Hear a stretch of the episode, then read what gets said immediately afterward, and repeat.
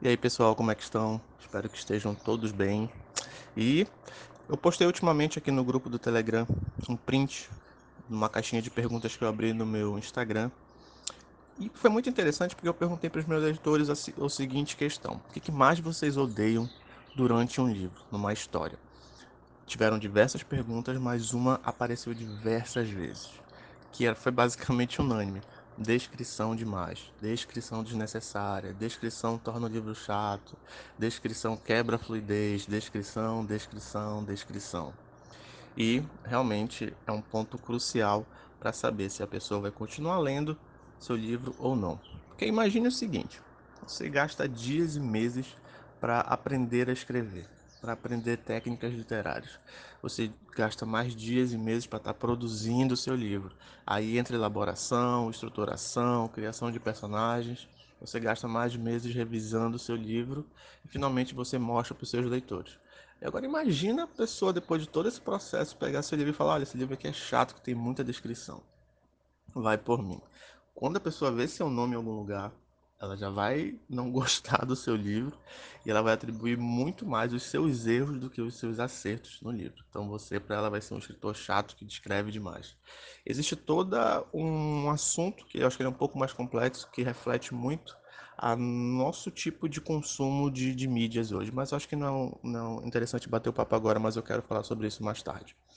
Então, sabendo disso, eu preciso também destacar a seguinte coisa existe um abismo de diferença entre descrição longa e descrição chata. A descrição chata é basicamente aquela que é desnecessária para o seu capítulo ou para aquele momento. E como é que eu sei quando aquilo precisa e não precisa estar tá ali naquele capítulo? Eu estou falando tanto de capítulo porque ele serve para embasar uma coisa que eu sempre defendo aqui. Todo capítulo precisa ter uma intenção. Todo capítulo precisa ter um propósito e isso serve basicamente para você saber o que descrever nele. Então é sobre isso que eu vou falar. Vou trazer hoje duas maneiras que eu utilizo o meu capítulo para me ajudar na hora de descrever. E antes de falar disso, eu preciso tratar sobre um assunto que ele é basicamente a, o primeiro pilar de tudo isso, que é o narrador. Hoje, no que eu consumo, no que eu vejo, a gente tem dois tipos de narradores. O primeiro, ele é um narrador em primeira pessoa, que é basicamente uma resposta sensorial ao mundo do seu personagem narrador. O narrador principal é o que vê, o que olha, o que descreve. E a gente tem um narrador em terceira pessoa, que ele é um narrador Deus, como falam, né? um narrador onisciente. Um narrador... Tem narrador completo e o narrador incompleto, mas isso aqui a gente fala mais pra frente. Mas hoje eu vou tratar muito mais do que eu escrevo, que é o narrador em terceira pessoa. Ele basicamente sabe das coisas que estão acontecendo, provavelmente sabe das coisas que vão acontecer, e ele consegue ter uma visão mais ampla de todo o cenário, assim como ele também consegue entrar na cabeça de cada personagem e mostrar uma descrição diferente. É... E hoje eu vou utilizar um exemplo, que um feliz exemplo, na verdade. Tenho um amigo chamado Danilo Queiroz e ele está produzindo um livro de roubo, é roubo, sequestro. E basicamente ele está em produção ainda, mas ele já confessou para mim qual era a história e vai ser um grupo de jovens que precisam roubar a prova do Enem. Eu, ele não deixou muito claro sobre os motivos, mas acho que ele tem seus, é seu suspense, né? Acho que não está muito bem definido, ou ele ainda não terminou de escrever. E é basicamente isso. A gente tem um grupo de pessoas que precisam estar tá roubando algo. Toda vez que eu vejo um tipo de filme ou um tipo de livro assim, sempre me remete à Missão Impossível. Por, por diversos fatores que também é uma franquia muito boa analisando narrativamente. Mas quando a gente fala sobre roubo, existem duas intenções que eu acho que são necessárias para esse tipo de, de enredo. O primeiro são capítulos com a intenção de expor o plano ao leitor. Como assim? É aquele capítulo onde está todo mundo reunido e eles vão falar: olha, a prova está aqui nessa sala, a gente precisa passar por aqui, a gente precisa despistar esse segurança aqui, a gente vai entrar nessa sala e vai chegar aqui e no horário tal a gente vai roubar. Aqui sim, cabe muito mais uma descrição de cenário, cabe muito mais uma descrição de atmosfera.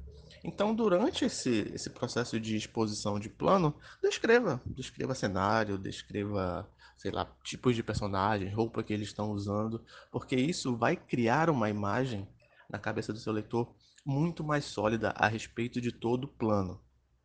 E aqui é o momento que você precisa descrever cenários. Ponto. Então, fica claro. Toda vez que tiver uma exposição de plano, descreva cenários. Use bom senso, né? Também você não vai gastar seis páginas para descrever um corredor branco. E depois que você expôs a... Ah, aqui eu queria lembrar também uma coisa muito bacana. Toda vez que você está expondo alguma coisa que tem início, meio e fim, no caso o plano aqui dos meninos, que é pegar, sair daqui, entrar aqui, pegar a prova e sair. Você cria uma expectativa no seu leitor e aqui você consegue controlar suspense porque o seu leitor meio que já sabe o que vai acontecer e também já sabe o que precisa acontecer. E digamos que no meio disso você inverte a direção da história. Digamos que, por exemplo, um dos personagens é, resolve não mais roubar o Enem, mas ele quer ajudar ao prédio a não ser furtado, digamos assim. Foi uma coisa tosca que passou na minha cabeça. Você cria um plot twist mais sólido porque você quebrou a expectativa criada no leitor. Então aqui fica um ponto muito importante na hora de se criar suspense. Você cria uma expectativa e cria e, e, e quebra ela de uma forma muito inteligente. Mas voltando à descrição. Eu mostrei sobre a descrição de um capítulo que tem a intenção de expor algo e tem os outros capítulos que têm a intenção de mostrar o plano em ação. Então é aqui onde os personagens vão para o local, está acontecendo naquele mesmo tempo, eles precisam ver, fazer aquilo, eles sabem as pessoas que estão lá. E aqui é o momento onde você pode e precisa descrever sensações. Então, o, o, eu não sei o nome do personagem, né? Mas digamos que o personagem Júlio tá ao lado do César e ali na frente tem um, um segurança que no crachá dele tá escrito Ricardo, por exemplo. Mas não era pro Ricardo estar tá ali. Qual foi a sensação que o Júlio e o César tiveram ao ver que o plano não está acontecendo da mesma maneira que eles tinham planejado? Entende? Então aqui você vai estar tá descrevendo muito mais sensações do que cenário, porque você já tinha feito isso em capítulos anteriores. Você vai deixar de descrever cenários? Não, mas não, não de maneira mais aprofundada como você tinha feito anteriormente. E é isso. Eu acho que você precisa descrever de acordo com a intenção do capítulo porque não vai tornar uma descrição inútil para aquela cena, ela vai ser muito útil para estar tá formando essa imagem na cabeça do seu leitor e você vai meio que dosar o que, que você precisa descrever ali. Quando a gente está escrevendo a primeira versão do livro, eu defendo muito a bandeira de que você precisa ser livre. É, descreva qualquer coisa, descreva a quantidade de páginas que você quiser, mas isso tem um custo. Porque no momento que você for fazer a primeira revisão, as chances de você cortar muita coisa são muito altas. E como o próprio Brown, o Dan, e como o próprio Dan fala, o leitor não paga apenas pelas palavras que tu escreveu, mas ele paga muito mais pelas palavras que tu deletou. Então, defina muito bem a intenção do seu capítulo para saber o que você vai descrever. Ele é o melhor termômetro para te falar o, o momento ideal para estar tá descrevendo e quanto você precisa descrever daquilo. Então essa fica minhas duas dicas. Inclusive eu queria relembrar, eu estou fazendo muita caixinha de pergunta no meu Instagram.